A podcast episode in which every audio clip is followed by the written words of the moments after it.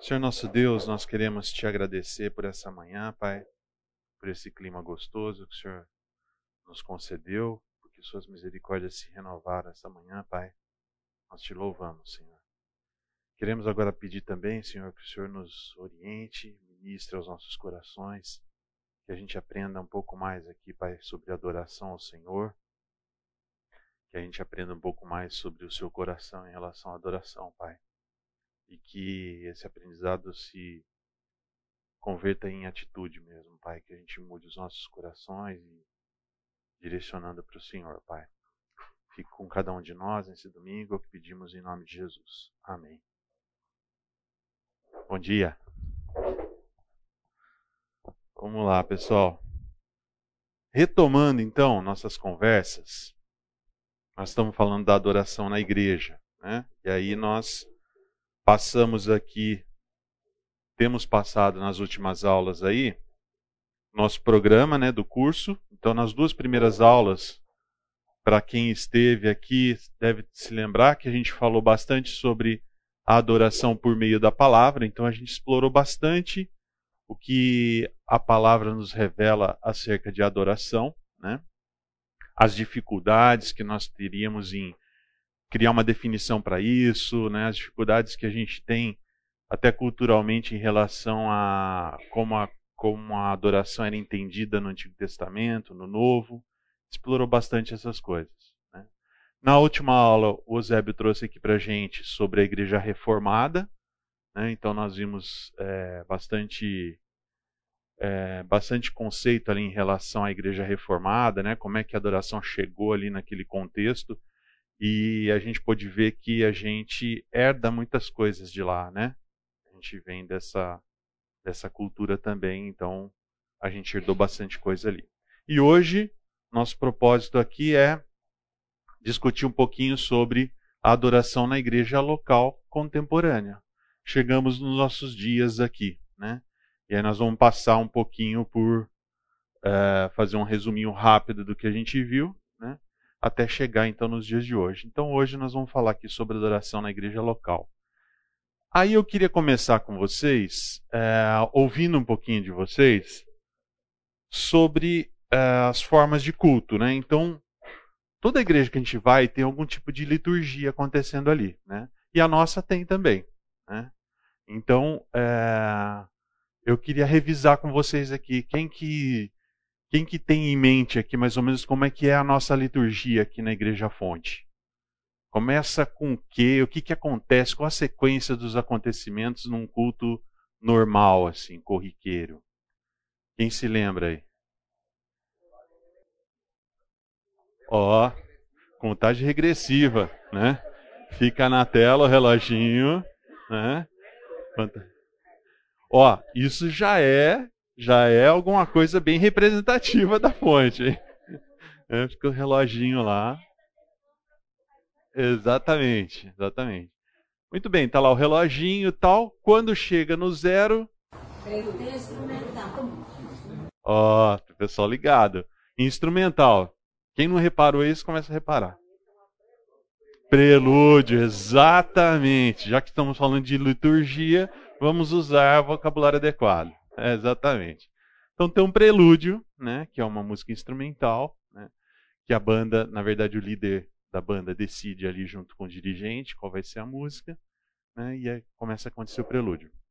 Em seguida, o que acontece? Abertura. Abertura com o dirigente. Ah, muito bem. Então tem uma abertura com o dirigente, né? O dirigente chega e começa fala alguma coisinha, né? Tem a introdução, a turma vai entrando, né? É, tem... fala aquelas besteirinhas, né? fala alguma coisinha. Né? Dá uma enroladinha na galera, só para dar aquela aquecida. Né? Então, o dirigente já faz a introdução, né? Aquela, né? o início ali. que mais? O que vem depois? O louvor. Né? O louvor. Às vezes, é, alguns dirigentes às vezes é, faz parte da apresentação dele, do início dele, uma oração às vezes, né? Então faz uma oração e aí a gente começa as músicas. Né? Aí tem uma sequência de músicas ali. Aproximadamente, o que, que acontece? Quantas músicas mais ou menos vocês se lembram?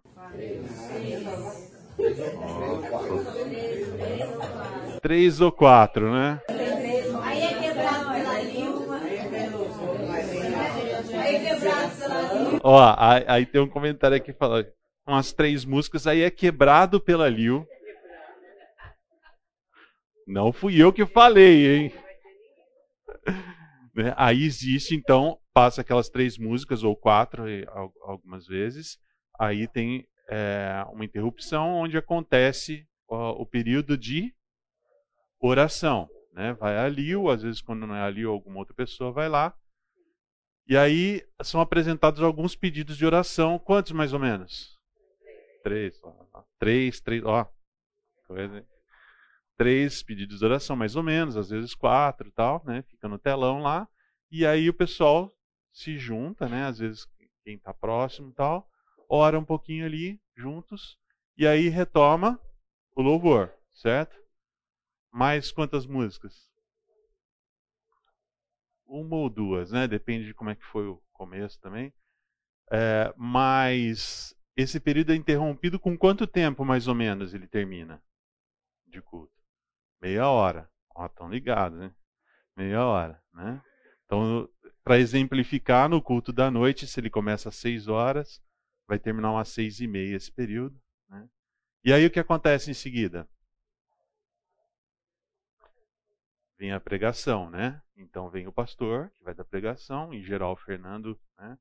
mas quando não é ele, é o outro pastor. E vem, é, faz a leitura da palavra, pregação, esse período dele ali. Quanto tempo mais ou menos? 45, 40, né? 43 e meio, né? né? Não dá para ir muito mais que isso, né? É, muito bem, aí vai uns 40, 45 minutos. Acabou o período da palavra, o que, que vem em seguida? Ah, o louvor. Volta a equipe de louvor, né? E aí, quantas músicas canta?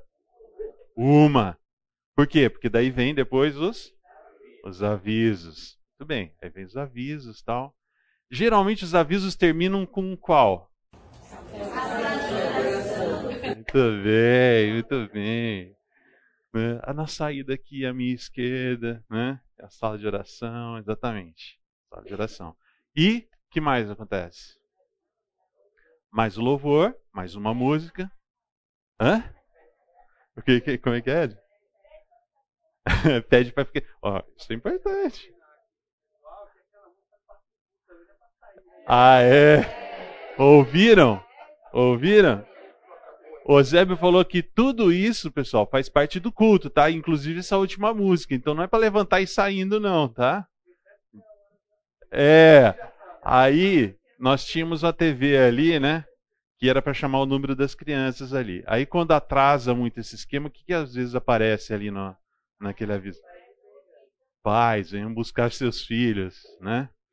Então tem, tem toda uma preocupação ali desse tempo, né? Ele é todo contadinho, muito em função dos voluntários que estão lá, né? E dá um trabalho grande ali, principalmente as crianças menorzinhas ali, delas aguentarem muito mais tempo que aquilo, né? Então, por isso que tem essa orientação aí.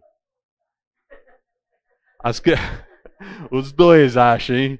Crianças e voluntários, né? Não conseguem aguentar muito mais o tempo ali. Mas é, é mais as crianças mesmo, tá? O voluntário faz o que ele consegue. É, então, a última música, participem, ainda é parte do louvor e termina. Tem o senta e levanta, é verdade, vocês falaram que acontece mesmo, né? É, vocês perceberam já algum padrão disso ou não? Tem, hein? Tem padrão. Hã? Oi? Depende, depende sim. Tá bem, tá, existe uma existe uma orientação geral, mas depende do dirigente, né? Também, depende do tipo da música, exatamente. Mas em geral, vocês podem perceber que a, a primeira música às vezes é sentado, aí levanta, geralmente não passa de duas ou três músicas em pé, geralmente, né? a gente tem que pensar também que tem pessoas idosas no grupo, né? Então não dá para ficar também o tempo todo ali. Né? Então, em geral, é. Né? Então, tudo bem? Entenderam? É mais ou menos isso aí. É, comentei com vocês, né, que é, tem toda uma preparação para aquilo, né, para o momento do culto. Então, para quem não sabe também, o Eusébio comentou isso, o dirigente recebe a. Primeiro a gente sabe qual que é a, a os, os, temas que vão ser dados, mas recebe o material, no caso do Fernando, por exemplo, o esboço completo do sermão dele. Né? E aí o dirigente, com isso em mãos, pelo menos duas semanas, né, Eusébio? Antes. Ah, talvez até antes. É... Recebe bem antes. Ah, olha só. Então ele recebe bem antes, mas duas semanas antes ele tem que entregar o repertório. É, porque aí, com base no repertório, é preparado todo o material que vai para a banda, né, a divulgação que fica na escala. Né, então, é, tem toda essa preparação. E o dirigente ali, então, o que, que ele busca fazer? Com base no, no, no material ali do, do sermão, ele escolhe as músicas que vão dar um suporte para a mensagem que está sendo ministrada. Qual que é o propósito, o objetivo? É que o nosso momento de culto seja um momento único. Né? As coisas estão fluindo, né? o tema está fluindo, tudo já está acontecendo. Então começa a adoração, o momento de louvor e adoração já é parte do culto. Né? Então a, a, ideia é que as coisas se conversem e não fique né, uma coisa muito assim, ah, canta qualquer musiquinha, canta as musiquinhas lá porque é a hora da música, né? E depois chega a mensagem e fala de outro tema completamente diferente. A ideia é que isso não aconteça. Tá? Então por isso que. Isso é uma característica muito boa que eu acho da nossa igreja em si, porque a, a adoração começa, é, vai desde as seis da tarde até o último amém. Né? Que é uma coisa que muitas igrejas a gente não vê isso, não tem essa preocupação com, com essa sequência, que nem conhecer o que vai ser pregado, o que vai ser cantado, ter correlação. E isso é muito, é uma coisa muito própria da nossa igreja. Uhum. Sempre foi pensado, no mesmo tempo que eu estou aqui, sempre foi pensado nessa segunda. Você vê a relação que tem as músicas com a, com a mensagem. É, o comentário da Edna está sendo que ela percebe que isso é uma preocupação da nossa igreja e que ela acha isso muito valioso, né, no sentido de que você tem um período ali de, de culto que é um, um período já todo pensado e preparado para aquilo, né, e que desde o início ali, eh, pegando como exemplo o culto da noite, seis horas da tarde até aproximadamente que horas termina? Sete e meia, mais ou menos. Né? Aí vai buscar as crianças, não deixa lá, senão as crianças não aguentam, né? O tio lá. Né? Então, é, exatamente, tem essa preocupação. Né? É, tem um hábito, e talvez a gente veja algumas pessoas aqui na igreja, se vocês é, perceberem, que eu acho muito legal, assim, se de fato a pessoa está fazendo aquilo de coração. Algumas pessoas chegam mais cedo né, e sentam por ali, e a gente percebe muito porque a gente vem é, ensaiar, a gente chega mais cedo, né? E algumas pessoas estão sentadas ali e você percebe que elas estão concentradas de alguma forma. Ou estão orando, ou estão preparando o seu espírito, né? Isso é uma prática legal. Se a pessoa faz isso realmente de coração, se preparando para o culto ao Senhor, culto congregacional, né? Porque a gente espera que a postura de adoração ela seja constante para qualquer um de nós, né? E não só no domingo, mas todos os dias. Mas como igreja, algumas pessoas já chegam antes e vão se preparando.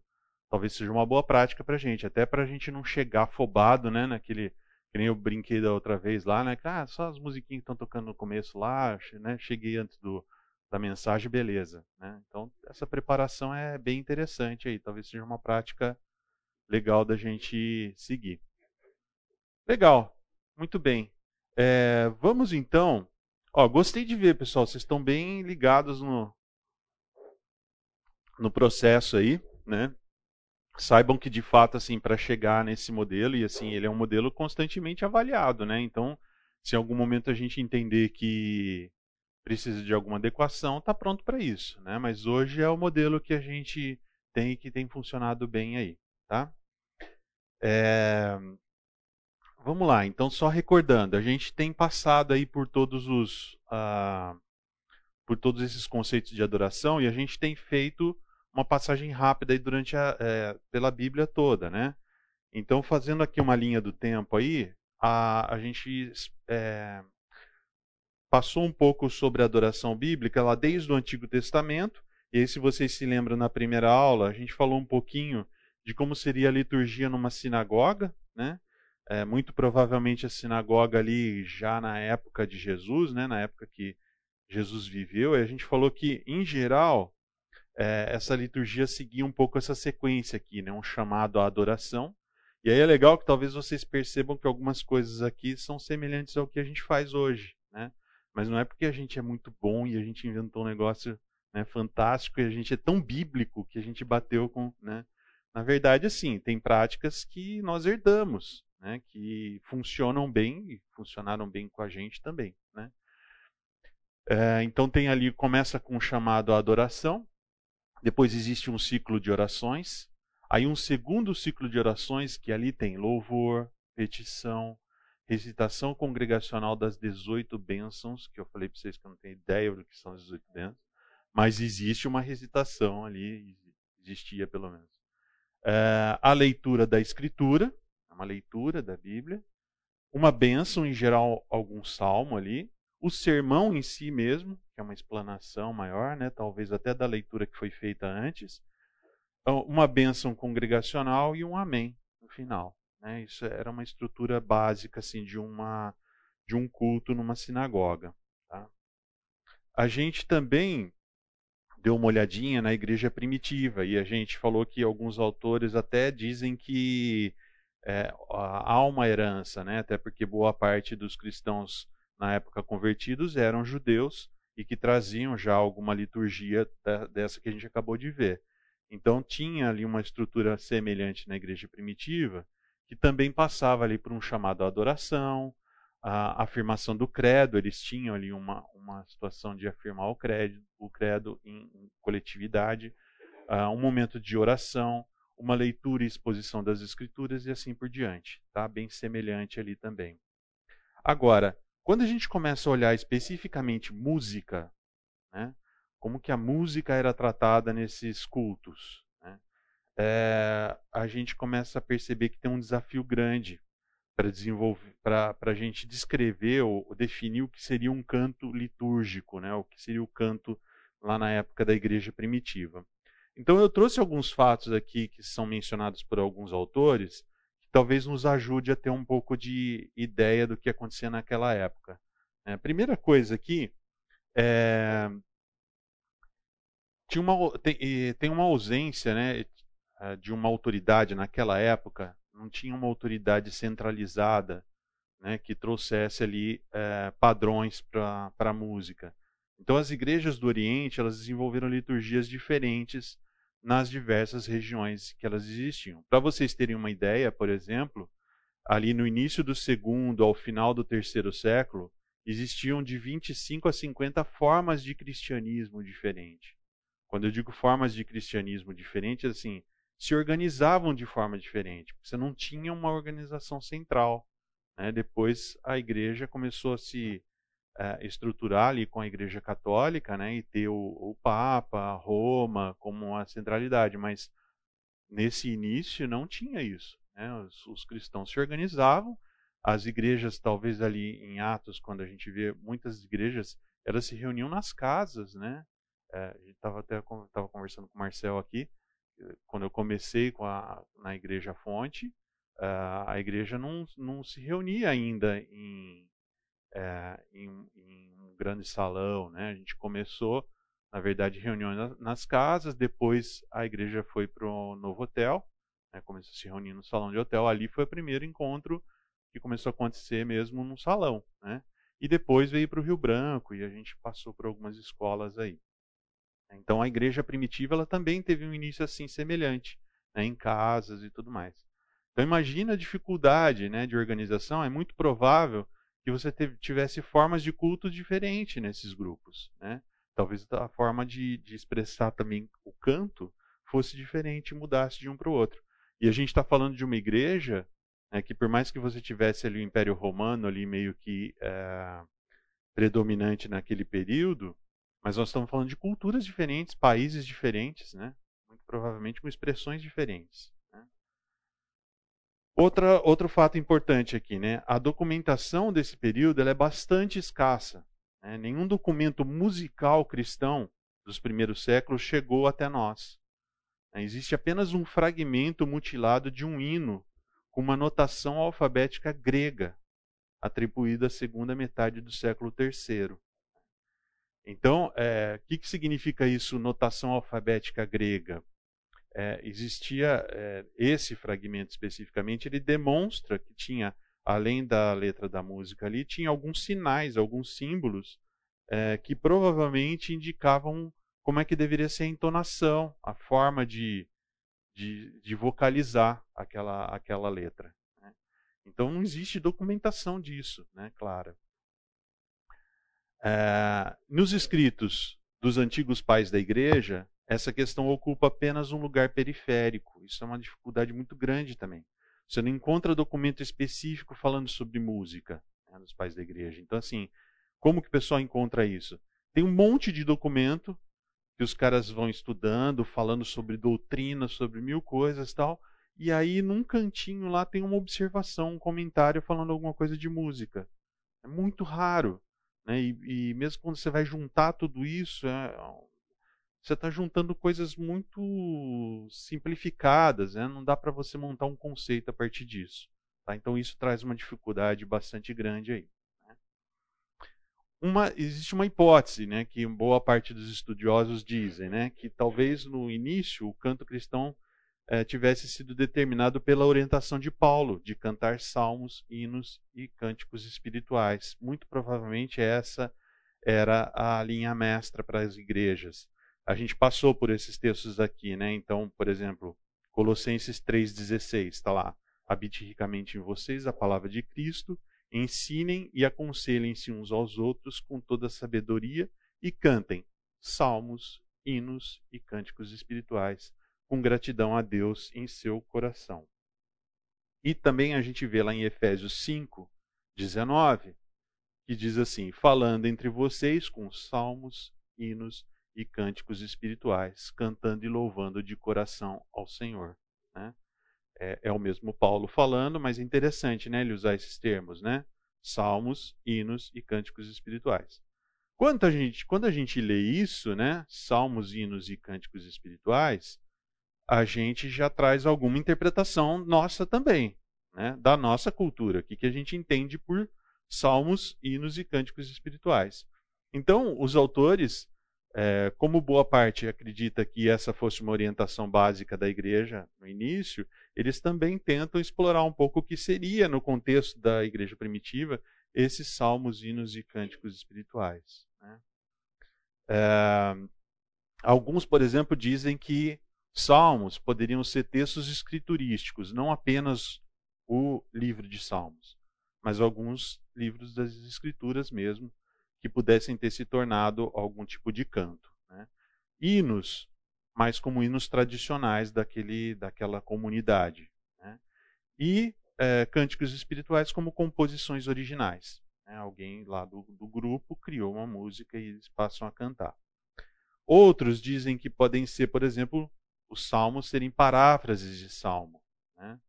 É, essa é uma dificuldade, às vezes, que a gente tem também. Às vezes a gente quer musicar uh, textos bíblicos e a gente tem muita dificuldade com a métrica, com rima. Né? Então, às vezes, opta-se por manter a essência do texto bíblico, mas fazer uma pequena paráfrase ali para tentar encaixar numa música. Né? É, os hinos, talvez tradução de hinos da igreja antiga, né, e a, composições livres também, como cânticos espirituais. Outros já defendem que era basicamente o saltério bíblico, que eram os salmos. Né, que, na verdade, os salmos provavelmente era a grande matriz do canto cristão primitivo. Né, e depois, e posteriormente, também virou a grande matriz do canto medieval. Né?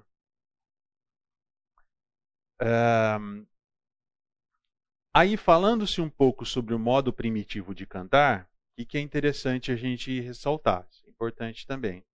Até por volta do século VI, não se tem notícia de registros musicais elaborados, tais como aqueles encontrados a partir do segundo milênio nas partituras modernas. É muito louco isso, né? Da gente pensar. Então, hoje, como é que você. É, a gente tem músicos com habilidades fantásticas aqui na igreja, né? Também. É, e que muitas vezes assim pegam uma partitura, não sei se já viram isso, a pessoa não conhece a música, senta num piano, por exemplo, e começa e você que conhece fala, a pessoa já sabia a música está tocando, eu conheço, sei que a pessoa está tocando, então a partitura ela tem essa essa ela traz essa possibilidade né de alguém que é habilidoso na leitura e, e no seu instrumento musical conseguir através do que está escrito ali tocar uma música que mal conhecia né? Então é, imaginem que isso essa convenção ela existe há muito pouco tempo muito pouco tempo então como é que as igrejas antigas faziam né para passar isso de um para o outro né? A própria palavra, né, a gente sabe que por muito tempo as pessoas não sabiam ler também, né? Então ela era passada pelo costume da fala, né? De, né? de, de passando de pai para filho, né? O hábito ali oral. Então é, a música muito provavelmente é a mesma coisa. A gente viu, no, acho que na primeira aula, né? Que era o Salmo 22, é, que era uh, Davi passando para o mestre de música. Lembra que tinha um títulozinho ele fala assim, seguindo a canção da Corsa, né, a melodia da canção. Então, assim, o que, que provavelmente aquele grupo fazia? Ensaiava, tinha um repertório de, né, de melodias ensaiadas e quem mandava ali para o mestre da música encaixava a letra. Né? Então, provavelmente isso seguia aqui. Então, isso traz uma dificuldade muito grande para a gente entender como que funcionava. Né? No começo da reforma, é, o que acontecia, era comum pegar uma música e essa mesma estrutura musical ter várias letras, então, uhum. vários salmos por aí. Eles eram metrificados para aquela estrutura musical.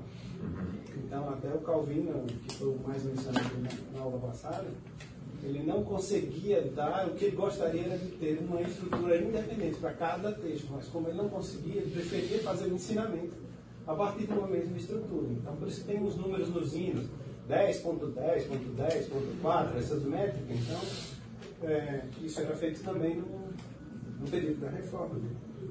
Então, para quem não ouviu aí no fundo, o Zé está falando que no período da reforma era muito semelhante. Né? Tinha uh, algumas uh, melodias ali que já eram preparadas, eram comuns, e é, eram cantadas essas melodias com letras diferentes. Né? E geralmente vinha então a música com a letra que ia ser cantada e com um código ali ao lado indicando qual era a melodia a, a qual aquela música iria se encaixar. Eles encaixavam a métrica e cantavam essa música. Né? Então imagina, né? isso traz uma dificuldade grande. Hoje a gente tem uma liberdade fantástica, né? se a gente for pensar, é tão, tão mais simples para a gente hoje em dia. Né? Muito bem, outra coisa. A, a oração e o canto parecem não ter sido práticas culticas muito distintas nesse período. Né? Então, a oração e o canto eram coisas meio semelhantes, né? É, aqui é legal porque, assim, puxando um pouco o que a Edna falou, né? Você, ah, vem ali o interrompe, né? Então, assim, a ideia é que a nossa oração não seja uma interrupção à nossa adoração. Né? Pelo contrário, né? que a, a oração seja parte. É um desafio, para nós é um grande desafio, porque na verdade você está num momento em que está todo mundo ali cantando, né? Está voltado para aquela questão mais melódica, e de repente chega uma pessoa e começa a falar com a gente, né? E a gente interrompe aquilo e às vezes se junta ali em grupos menores para fazer uma oração, né? É, mas é um desafio para nós que organizamos aqui, tornar isso uma coisa mais contínua possível, é um grande desafio, é, e que, na minha opinião particular, a gente ainda não alcançou. Eu acho que em alguns momentos, sim. Acho que em alguns momentos até a gente tem assim música que é, encaixa né, com, com, os motivos que a gente está orando, e parece que termina os motivos para orar e canta uma outra que também encaixa, né? Então, mas isso dá um trabalho enorme, né? Até de logística, porque da mesma forma como a gente recebe uh, o sermão com antecedência, o esboço, a gente também teria que receber a lista das orações, saber exatamente o que vai ser, né? Então, isso dá bastante trabalho. Mas é um, um projeto em andamento nosso aqui ainda, né? É, mas vejam só, lá não era tão distinta essas coisas, né? É, a, a herança judaica, ela, tá, ela traz três formas básicas ali de, de louvor. Uma delas seria uma recitação falada. Né? Isso é bem comum. Então você pega um texto, lê, você está recitando aquele texto. Né? Era, isso era comum, isso ser também uma expressão de louvor. Outra é uma semi-musical. Ela é mais declamatória. Aí tem uma palavra feia aqui, que é a tal da equifonética, que é uma daquelas uh, formas que eu falei para vocês, que vem sinalzinho, uh, mostrando como poderia ser uma variação fonética ali naquela, naquele texto que está sendo declamado. Mas aqui uh, se encaixa uma declamação um pouco mais teatral, no sentido de ter uma expressividade maior, envolvendo às vezes as suas expressões faciais, né, a, sua, a, sua, a sua expressão física, né, além de simplesmente recitar e tinha uma expressão mais cantada que é a cantilação, que talvez vocês já tenham ouvido na Igreja Católica é muito comum, né? Que a gente até brinca, né? É, mas que se vocês procurarem no YouTube, outros lugares, vocês vão ver é, que os, é, na língua hebraica também tem muita cantilação, assim. Eles seguem falando algumas coisas e tem algumas variações, né? É, e essas talvez fossem as formas então pensem só, né? A gente hoje em dia canta músicas aqui, uma diferente da outra tal, e eles provavelmente tinham uma expressão de canto muito diferente da nossa. Alguma, algumas igrejas têm na sua liturgia a recitação é, bíblica, né? Então que um lê um, o pastor lê um versículo Isso. e a igreja lê um outro. Então é. ainda eu acho que faz parte de algumas. É. A Adri está falando que tem algumas igrejas que têm essa expressão de responsividade, né? que alguém lê um texto, a igreja né, repete. Para quem tem uma, uma origem mais católica tal, deve se lembrar também de que é o presbiteriana, mas é, eu falei da católica especificamente que é de onde eu vim, né? Mas é, em que é, existem algumas falas e assim, para quem não é daquela igreja, você fica até meio perdido, né?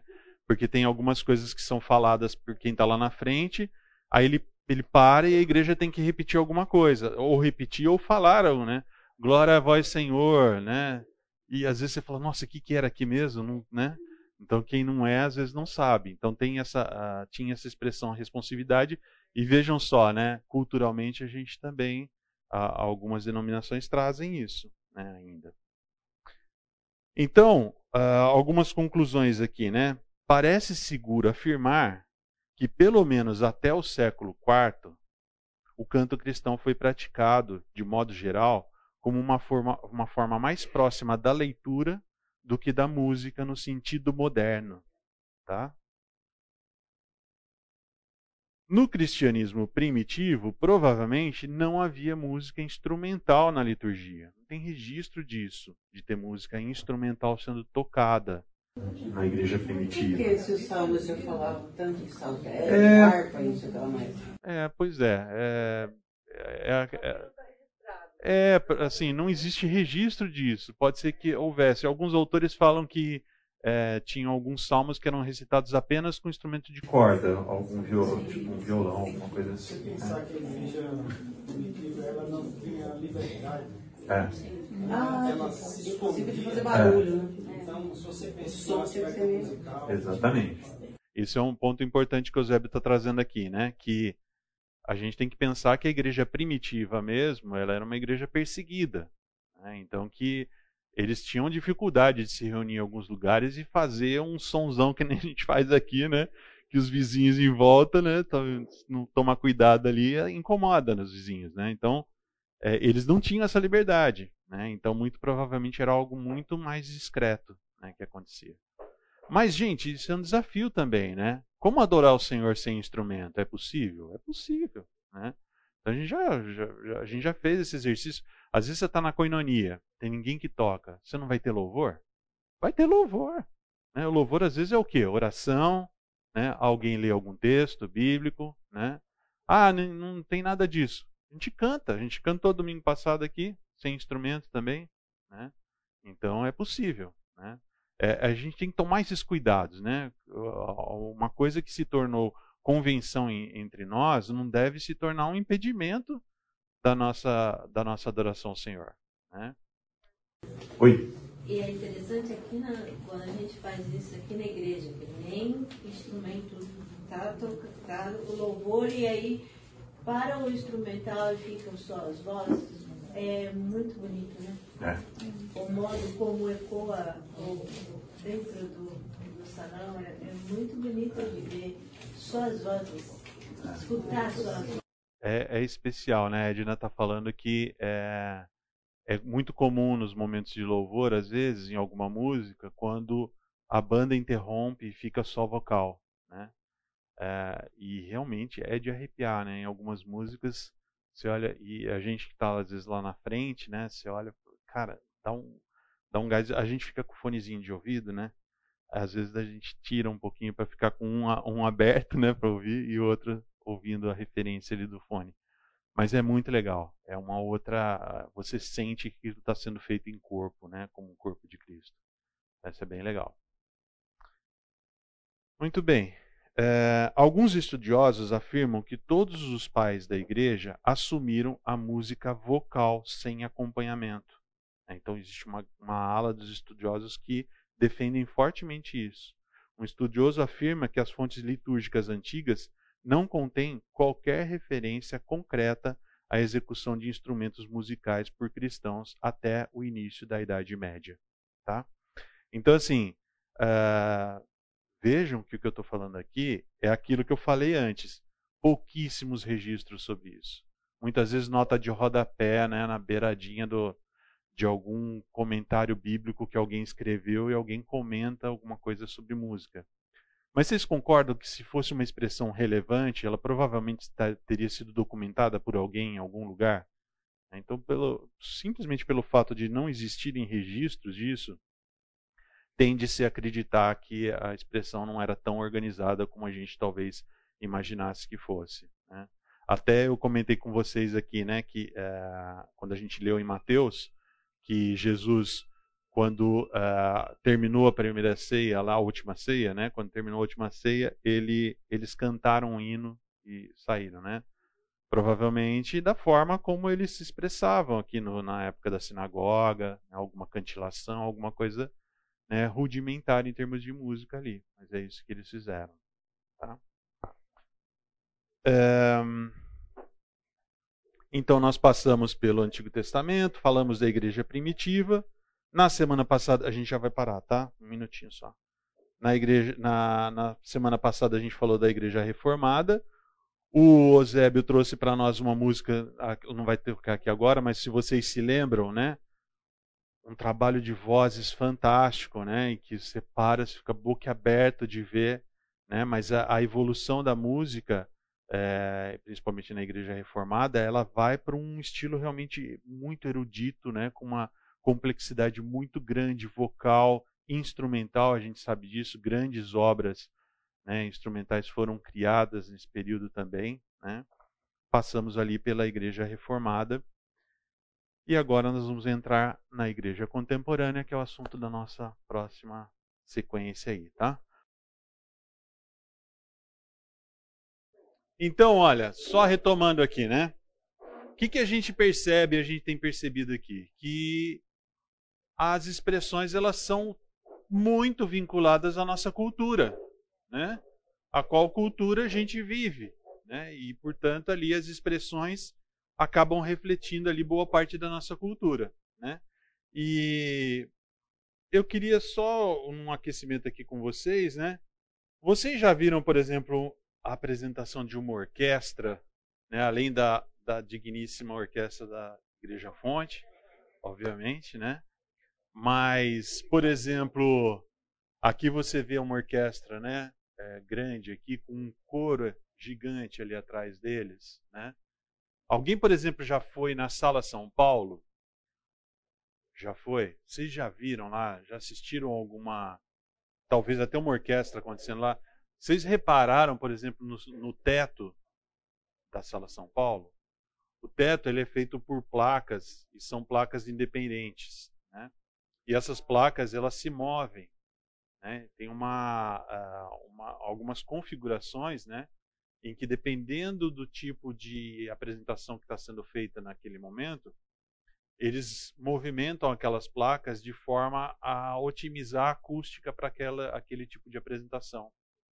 É uma sala fantástica. Se um dia vocês tiverem oportunidade de assistir alguma coisa lá, vocês vão ficar impressionados com a beleza daquela, daquele ambiente lá. Né? É, mas assim, vocês concordam que não é algo que é muito rotineiro para nós, né? Pelo menos para a maioria de nós. A gente eventualmente vê alguma apresentação assim e tal, né? e fica admirado, mas não é algo corriqueiro para nós. Né? Agora, e um show dessa galera? É corriqueiro, não, não vai, né? Gente, assim, eu não diria que a maioria, acho que ninguém, acho que eu não conheço o nome de ninguém ali.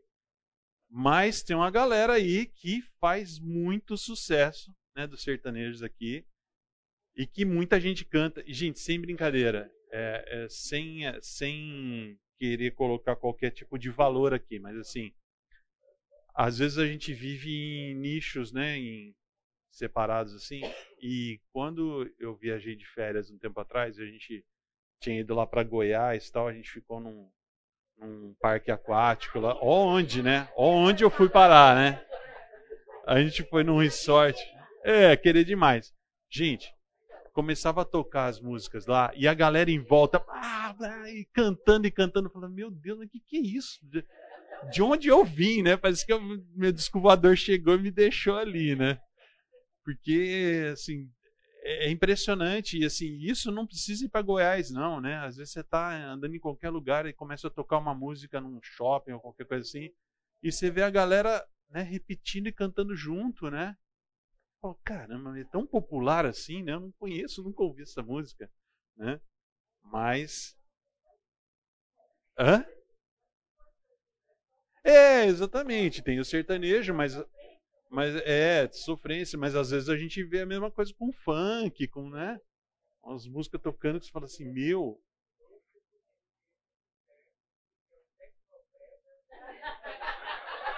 Ó, gente. Ó, eu tenho que confessar que eu não fiquei curioso, tá? Mas ele ele tá falando do Tecnobrega, né? Não conheço.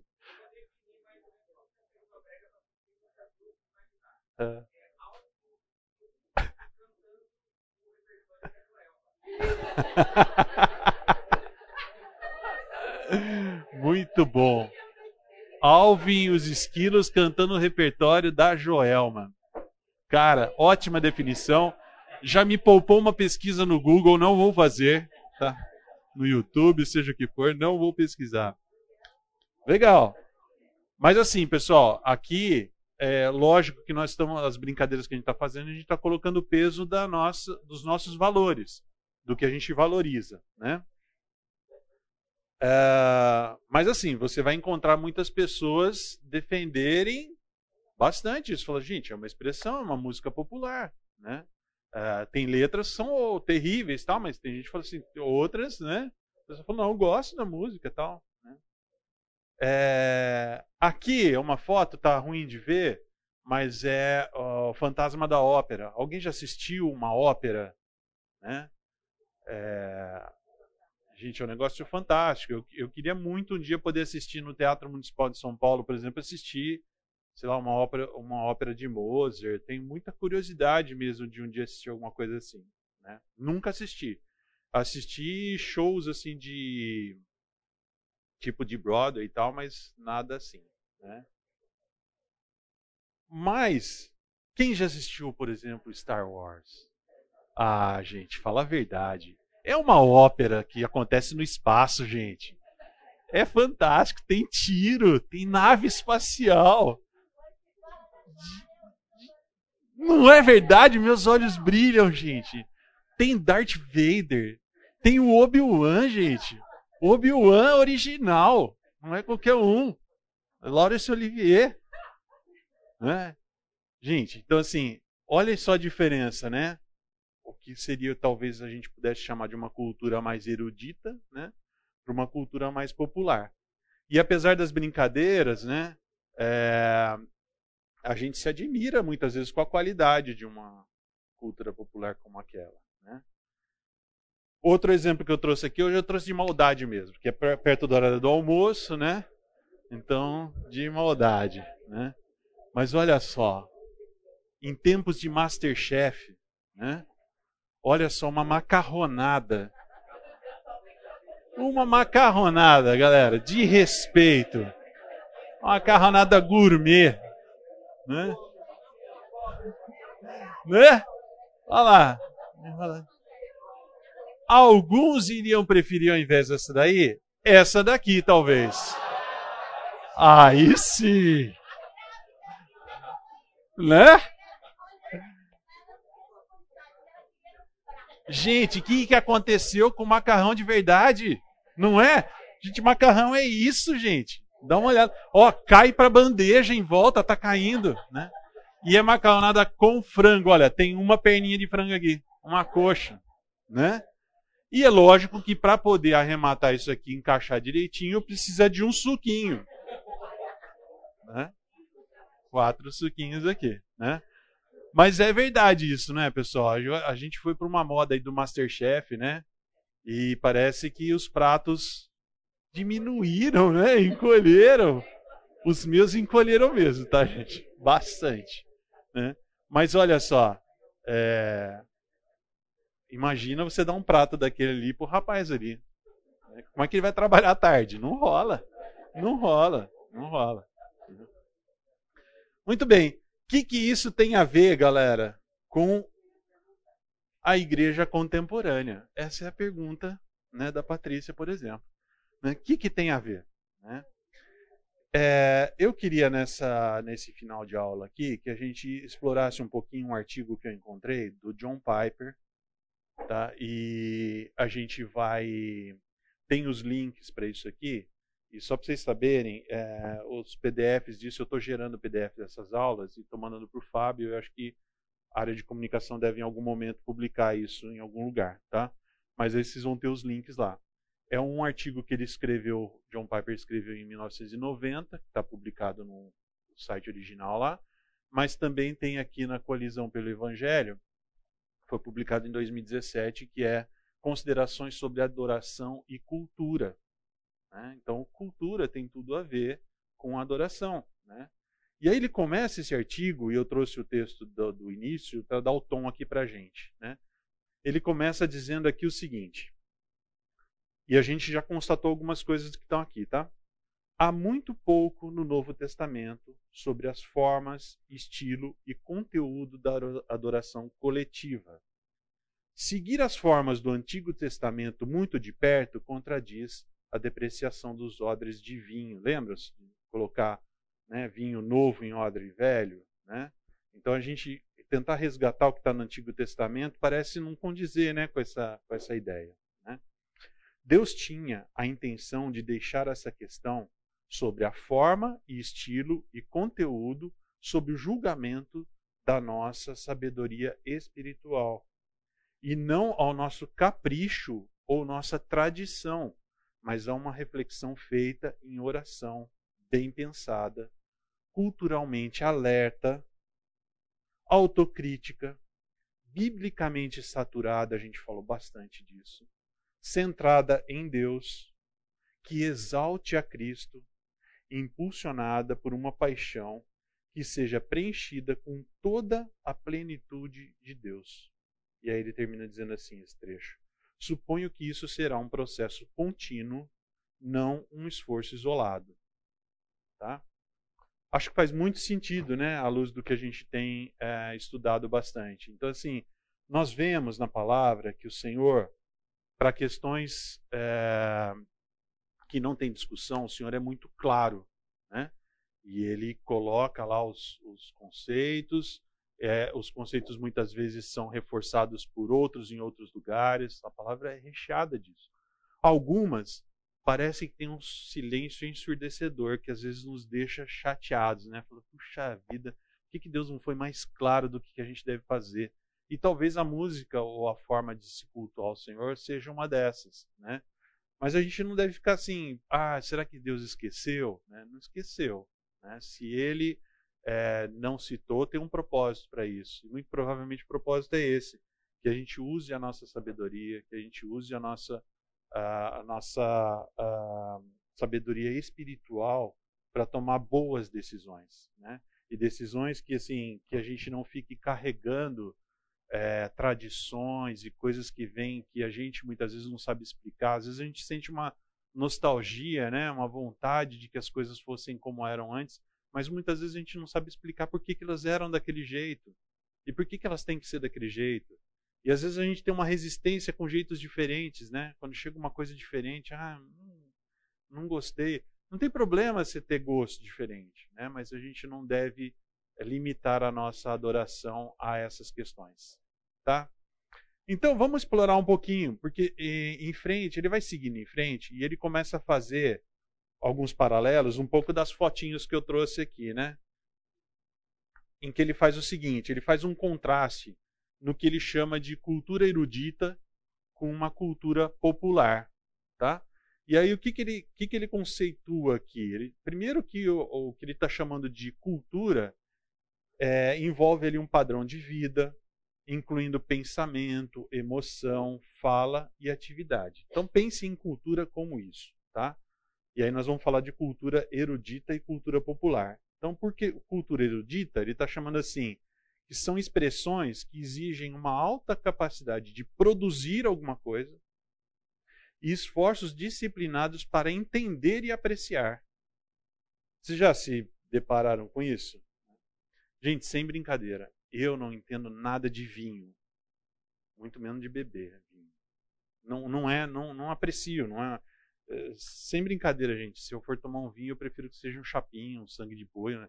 Aqueles negócios que é docinho que é docinho. Né? Quando era criança, às vezes, vê só, da geração, né, que vô e vó às vezes dava um golinho para você tomar, né? Punha açúcar, né, para dar o vinho. Aí eu adorava, porque era um suquinho de uva, né, que deixava meio alegrinho, né? Mas assim, vocês já viram o enólogo, né, que é o cara que manja do, de vinho e tal, né, que o cara pega, põe assim, põe um pouquinho no, a taça dá aquela, né? O dedinho, é o dedinho, né? Dá aquela, né? Viradinha assim, aí vem, sente o cheiro, aí dá aquele gole assim, né? Deixa na boca um pouquinho. Toma água. Ó, os caras entendem muito mais que eu aqui, já tô vendo. Né? Vou passar vergonha se eu tentar explicar. Fora, quando você começa a ver o preparo. Oh, melhorou, hein? Aí sim. Ah, obrigado. É, fora quando a gente começa a ver todo o processo para se produzir esses vinhos. Né? Uma coisa complexa, tudo tem uma explicação, tipo do carvalho, de não sei o que. Papapá. Gente, é complexo. Então, assim, quando você começa a olhar a cultura erudita, de fato, tem que exige uma alta capacidade de produzir. E aí, quando você pensa numa orquestra, né, o Ozeb falou um pouco aqui né, de é, a capacidade que, que você tem de, de criar linhas melódicas para vozes diferentes, e aí quando você começa a pensar em instrumentos. Gente, eu começo a pensar de Mozart compondo coisas com 5, 6 anos de idade. Gente, não consigo imaginar isso. Né? O cara tem a capacidade de imaginar o que cada instrumento está fazendo em cada momento.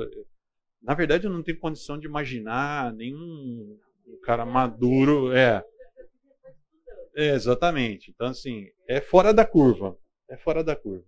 E para entender e apreciar também exige uma capacidade extra aqui, né?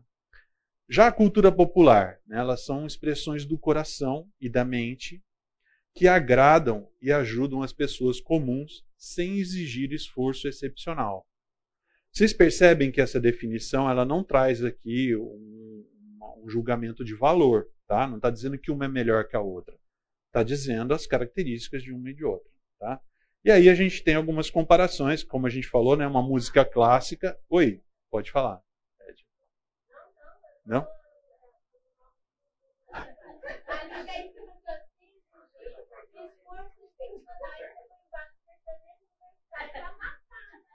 Ah, mas compare, compare uma música, um sertanejo universitário, com uma, uma, uma música clássica.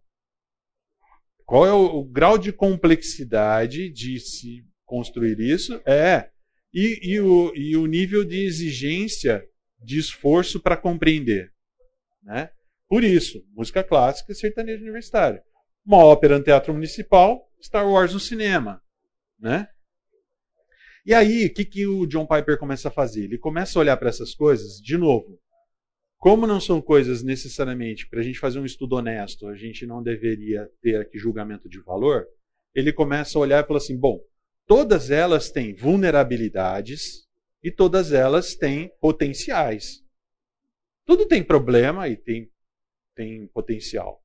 Então, se nós temos que olhar para a nossa cultura e para a nossa expressão musical, nossa expressão de adoração, à luz da nossa cultura também, né? É, sabendo que nós temos que frisar sempre uh, Deus estar no centro, a exaltação do Senhor Jesus e sua obra, né?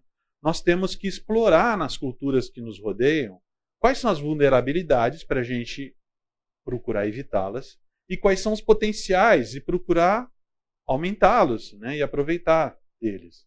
Então, é esse tipo de comparação que ele faz e nós vamos começar aqui falando das vulnerabilidades. Tá? Então, vulnerabilidades, por exemplo, da cultura erudita. Ela, ela gera um risco, ela pode gerar um elitismo e um esnobismo. Já viram isso, né? Então, assim, sei lá, o cara que tem a capacidade de fazer aquele negocinho com vinho e apreciar. Tal. Às vezes eu olho e falo assim, ah, tá fazendo teatrinho. Tem a menor ideia. Cheira a mesma coisa que o outro. E não sei, né? Mas assim, não sei, mas assim, que tem uma tentação ali poder ter um snobismo, né? Um elitismo e tal. Tem. Nós sabemos que tem um risco aqui, né? É uma vulnerabilidade de uma cultura erudita, tá? Existe também um risco de se considerar que o conhecimento técnico tem um valor intrínseco, tem um valor em si próprio. Né? Só ter um conhecimento técnico, gente, sou muito bom, eu manjo esse negócio aqui. Entendeu? Então, é um risco que se tem. Principalmente quando a gente pensa na igreja. Né? Parece que né, o cara é meio intocável, porque tem, parece que a técnica tem um valor em si. Né? Tende ao desempenho ao invés da participação que pode levar a uma tendência de indiferença e distância. Um pouco a ver com as outras coisas, né? O que está falando aqui, né? É... Parece que existe uma concentração maior, e tem que haver mesmo, porque é uma excelência né, do que o cara está fazendo. Então, o desempenho ele acaba tendo uma, uma, um destaque maior do que a participação. Uh, o Zeb tem mais condição de falar isso, mas eu imagino que numa orquestra isso tem que ter um equilíbrio muito grande também, né? Porque o cara que toca na orquestra ele tem que ter um, um grande desempenho, mas ele também tem que estar tá afinado porque ele faz parte de um todo, né? E as coisas têm que estar tá, uh, alinhadas ali. Né? É, mas isso também se reflete no, no público. Talvez vocês já tenham é, é, percebido em alguma situação, em alguma, alguma música, você está mais concentrado no desempenho de quem está cantando ou tocando do que no conteúdo do que está sendo cantado ou tocado. Né? Então, é, percebam que é uma vulnerabilidade, é um risco que acontece para quem está fazendo, mas para quem está assistindo também. Né? E que pode levar a uma tendência de indiferença e distância. Em que sentido? Diferen indiferença. O que é essa obra? Estamos cantando ou tocando o quê? Para quem? Qual é o conteúdo? O cara está tão preocupado de acertar as notinhas, né? E às vezes isso é uma preocupação nossa lá, né? No, no louvor. Então, assim, a gente ensaiou. É, Para quem não sabe, por exemplo, a gente recebe também material com antecedência. A banda tem sábado de manhã inteiro. A gente vem aqui, a banda daquele domingo ensaia a manhã toda. E depois, quando chega no domingo, a gente chega mais cedo, né? depende da complexidade daquele domingo. A gente chega mais cedo, passa rapidinho algumas músicas mais complexas e a mesma coisa à tarde. A gente chega antes para passar as músicas. Então você está com uma preocupação bastante grande do desempenho técnico para que ele funcione. Mas para nós também é um exercício muito grande, né, e o dirigente tem esse trabalho forte ali, de falar, pessoal, ensaiamos, o que a gente tinha para preparar, a gente preparou, só que nós estamos aqui para louvar o Senhor. Né? E o que vai ficar para o povo aqui, que é o nosso, nosso trabalho aqui de auxiliar a igreja na adoração, não é a excelência só do que a gente está tocando, mas é o que a gente está fazendo com o nosso coração. Né? Então, essa indiferença, essa distância é um desafio, é uma vulnerabilidade que a gente precisa sempre trabalhar. Beleza? Algum comentário? Oi. Interessante isso que você disse, né? Porque não é só na música, né? É na nossa vida, porque quando o assunto vem para aquilo onde nós conhecemos profundamente, seja na sua área política, na sua área eh, comercial, no seu estudo e tal, nós nos tornamos arrogantes, né? Subimos o salto e aqui eu anjo, aqui eu conheço, aqui eu tenho propriedade. E é interessante isso, às vezes nós não percebemos quanto, o quanto arrogantes estamos sendo pelo fato de conhecermos, entre aspas, mais do que alguém que está do nosso lado. Muitas vezes as pessoas que estão do nosso lado, ela é uma excelência naquilo, só que a humildade aprendida por ela deixa que a gente morra na nossa arrogância, né? Depois que a gente vai saber o quanto burro a gente foi, né? É interessante isso, porque em todo lugar, é. uma simples, perdoa a palavra simples, música ou cultura na adoração, ela reflete em todas as áreas da nossa vida, né? é interessante. Exatamente. O comentário, então, está sendo assim: essa é uma vulnerabilidade, não só quando se fala aqui de cultura, mas das vidas nossas. Né? É, nós temos a tendência, quando é o assunto que a gente domina muito, a gente ser muito arrogante. Né? É... Não, eu acho que pode também entrar de uma vulnerabilidade uh, que a gente escuta desde pequenininho na escola bíblica entregar para Deus o melhor, com excelência. Mas talvez essa fala é tão repetitiva que a gente esquece o coração. Por exemplo, eu falo para o meu filho isso várias vezes, olha, você vai fazer, tem que fazer bem feito, porque é com Deus. Mas eu não estou falando do coração, porque Deus está mais preocupado com o coração dele. Então talvez essa vulnerabilidade também é porque a gente vem desde pequeno aprendendo que para tocar, para orar, para falar, para ler, tem que ser o melhor. Uhum. Então a gente acaba dando, é, superestimando o melhor, a qualidade, a técnica, e aí deixa de lado o coração. É, o que o PC está reforçando é que de fato é uma vulnerabilidade até pela nossa criação, né? A gente tende a ouvir desde pequenininho que a gente tem que fazer o melhor, entregar o nosso melhor, né? E muitas vezes uh, a gente acaba tendendo a só priorizar a excelência e esquecer bastante do conteúdo e do coração. Isso, por exemplo, acontece é, até no nível profissional né, da, da vida da gente. É, e muitas vezes a gente vai se tocar disso quando as coisas são tiradas da gente. Né? Então, por exemplo, numa situação de desemprego, né, é, eu posso falar isso porque eu fiquei é, anos trabalhando no mercado financeiro em São Paulo, tudo, e de repente eu fui mandado embora. Aí você olha e fala assim, pô, uma coisa que eu dominava tanto, né? Então vejam só como isso é um risco gigantesco, né? Isso uh, coloca na cabeça da gente que a gente é tão bom em fazer aquele negócio que a gente não precisa de ninguém, é a gente que faz, né?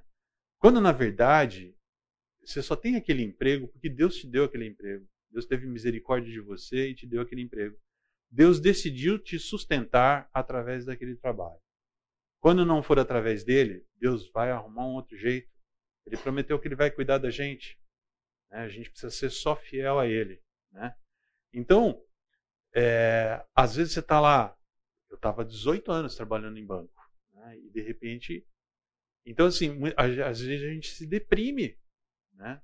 E, e, tudo bem, gente, acontece, né? Elias se deprimiu, né? outros homens da Bíblia se deprimiram. Mas o que, que a gente não pode esquecer? a promessa de ser cuidado é feita pelo Senhor a nós. Né? É Ele quem supre, nunca foi você. Entenda isso. Nunca foi você e não será você. Né? Então a gente, a gente exaltar as habilidades, exaltar né, o conhecimento, né, as habilidades técnicas, corre esse risco mesmo, da gente começar a achar que a gente é autossuficiente e não precisa de Deus.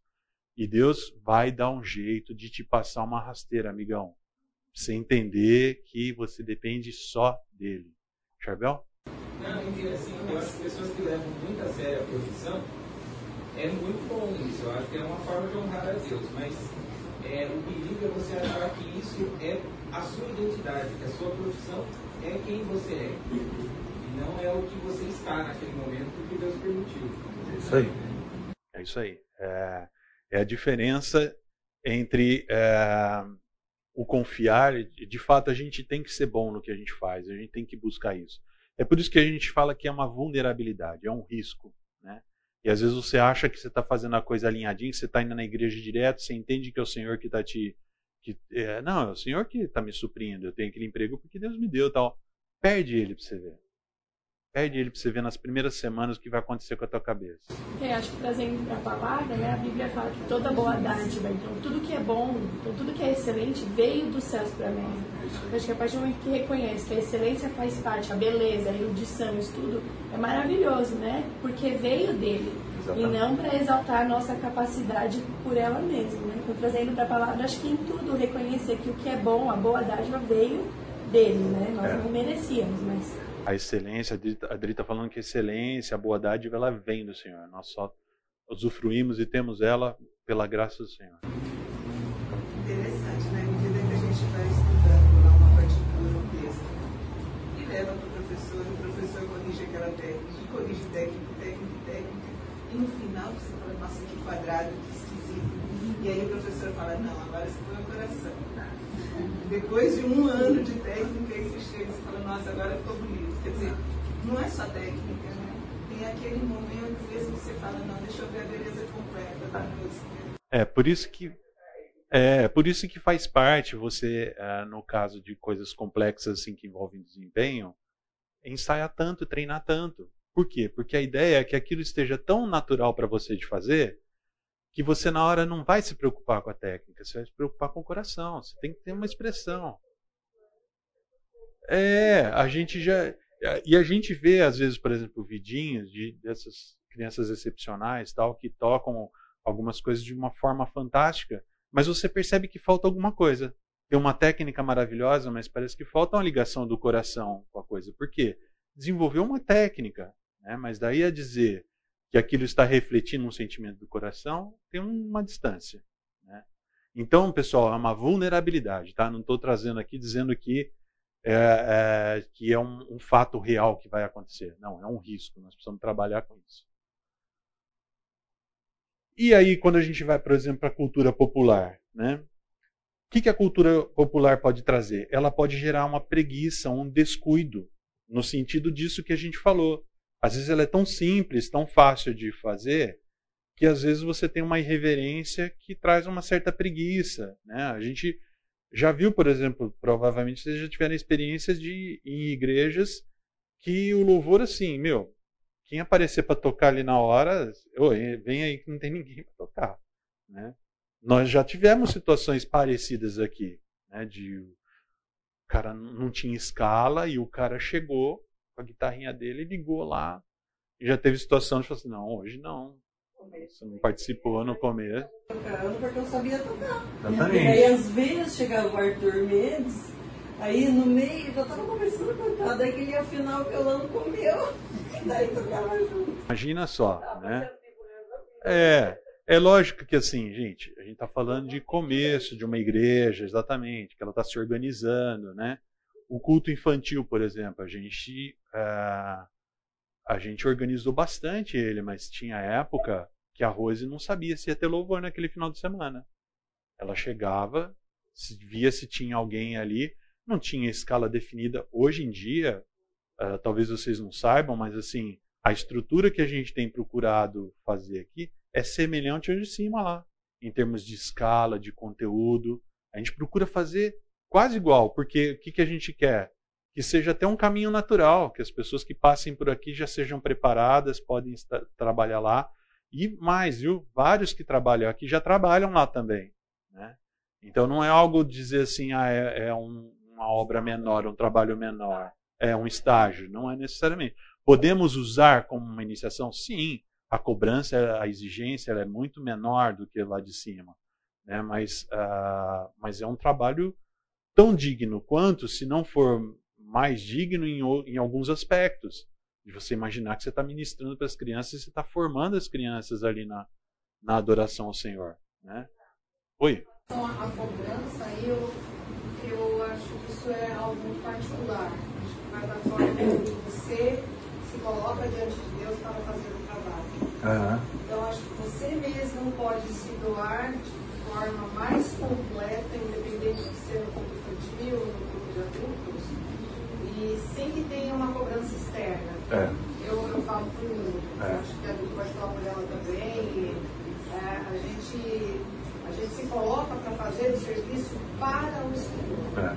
Então, quando a gente faz para o Senhor, Ele também nos completa. Uhum. Eu tive oportunidade de vir, achar que não está bom o que eu tinha preparado, tentar, mas ainda parece que para mim estava faltando alguma coisa e eu me colocar diante de Deus e ter sido o melhor de todos. É. Porque aí ele completa. Então é. vai, vai do seu é, o ponto que a Erika está trazendo é esse, né? Onde é que o seu coração está? Né? De que forma você está preparado para fazer aquele trabalho? Ah, é mais simples, é menos exigente, tal, tal, tal, mas como está seu coração? Porque é, eu dirijo louvor lá também, eu não sei quanto aos outros dirigentes, mas assim, é, fica nervoso também, né? dá uma tremida na, nas bases, tanto quanto lá o de cima, né? E qual é o temor? Daquele monte de criancinha ali de 4 a 9 anos? Não, o temor é eu estou fazendo isso para o Senhor. Né? Tô... Eles conhecem Bíblia. Oh, tem uns que tem uns que botam você na parede ali, né? Né, Nicão? Cara, tem uns negócios ali que você fica assustado com com o que a molecada fala. É muito legal, é muito legal, muito muito é, prazeroso, né? É, recompensador para quem trabalha. Mas é, nós temos que tomar um cuidado, é uma vulnerabilidade. Então, algo que é muito popular, muitos, é, exige uma técnica menor, tal, pode trazer esse risco né, da gente ficar preguiçoso, né, de ser descuidado no que está fazendo. Né. É, existe, então, um risco de indiferença às simples disciplinas que definem excelência. Então, eu trouxe como. A gente já falou vários aqui, mas um exemplo, por exemplo, é de músicas mais comuns é você ter erros gramaticais crassos, às vezes, na música, né? Então, não estou só falando da música cristã, mas aqueles exemplos que a gente falou de, né, de uma ópera, de não sei o quê, às vezes você pega uma música mais popular e tem erro, né, de concordância, né? Então, é, às vezes traz esses, esses riscos também. Na verdade, no, no, o problema não é na gramática em si, tá? É só um exemplo aqui, mas o problema é a indiferença com disciplinas simples que a gente deveria seguir. Tá?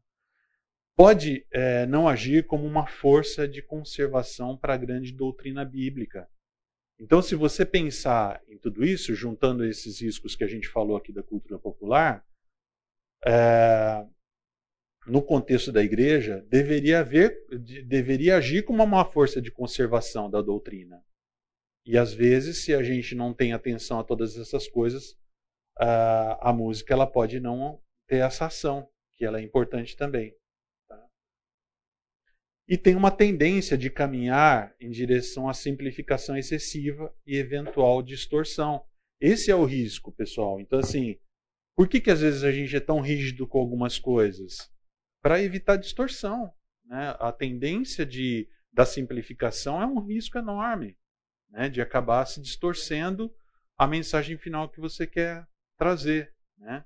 Então, excesso de é, informalidade nas coisas pode trazer isso. Então, é uma vulnerabilidade. Tá? Muito bem, falamos de vulnerabilidades, vamos falar dos potenciais então. E aí, quais são potenciais, por exemplo, da cultura erudita? Ela pode auxiliar na preservação da vida da mente. Se usa muito a mente. Né? Você usa a mente para se preparar, para executar. Você usa muito a mente para absorver, para apreciar. Né? Então, e, e, nos parece que assim, vida da mente parece ser algo muito alinhado com o coração de Deus quando a gente estuda toda a palavra, né? tende a injetar no fluxo da sociedade o compromisso de pensar muito e com clareza. E aí traz alguns textos que a gente até já citou aqui, a Adri comentou, por exemplo, Romanos 12, 2, né? Fala assim: não se amoldem ao padrão desse mundo, mas transformem-se pela renovação da sua mente, para que sejam capazes de experimentar e comprovar a boa, agradável e perfeita vontade de Deus. Tá? Então, assim, nós somos incentivados aqui a transformar a nossa mente. A nossa mente faz parte da nossa adoração ao Senhor, né? E ela precisa ser transformada. Estamos é, acabando, tá? Efésios 5,19 diz: Finalmente, irmãos, tudo que for verdadeiro, tudo que for nobre, tudo que for correto, tudo que for puro, tudo que for amável, tudo que for de boa fama, se houver algo de excelente ou digno de louvor, pensem nessas coisas. A palavra nos ensina a fazermos isso, tá? Então, o potencial aqui da cultura erudita é, é isso, é nos levar para a vida da mente. Uh, outro potencial, tem o potencial de preservar os próprios conceitos de verdade, excelência e beleza como objetivos ideais enraizados em Deus como nosso absoluto. E a cultura erudita ela pode despertar e conduzir melhor emoções raras e profundas em relação a Deus. Algumas noções de grandeza encontram melhor preservação e expressão em algumas declarações artísticas grandes e magníficas. Concordam? Às vezes, se eu olhar, você fala assim, gente, o que, que é isso? Essa peça que eu estou vendo sendo tocada por uma orquestra. Gente, como Deus é maravilhoso. Né? Parece que isso nos conecta com, com, a, com a excelência que Deus tanto nos motiva a buscarmos. Né? E potenciais da cultura popular. Tem também. Né? Pode, a cultura popular ela pode encontrar as pessoas onde elas estão, a fim de comunicar. Né? Gente, é, é, nós temos que levar o evangelho. Então a cultura popular ela traz essa conexão com as pessoas. Né? Tem o potencial de nos lembrar que Deus deve, é, deve ter amado as pessoas comum bastante, porque Ele fez tantas delas, concordam? Gente, a maior parte da população mundial é feita de pessoas comuns. Né? Não é dos eruditos. Deus ama demais essas pessoas. Quantos textos bíblicos nós vamos encontrar? Deus falando da vida comum, Deus falando das crianças, deixem vir as minhas criancinhas. Né? Deus ama essas pessoas. Né? A cultura popular se conecta forte com elas. Ela é, por natureza, encarnada. Né? Ela está na, tá, ela tá nas pessoas, cultura popular. Ela nos ajuda a não negligenciarmos a beleza comum né? Às vezes, com a cultura erudita, você busca aquela, aquela beleza que é rara. Mas e a beleza comum? Talvez, às vezes, a cultura erudita não te conecte com a beleza comum, que é a vida comum, a vida comum no lar, a vida do dia a dia, as coisas que acontecem nas vidas reais das pessoas. A cultura popular tem essa capacidade.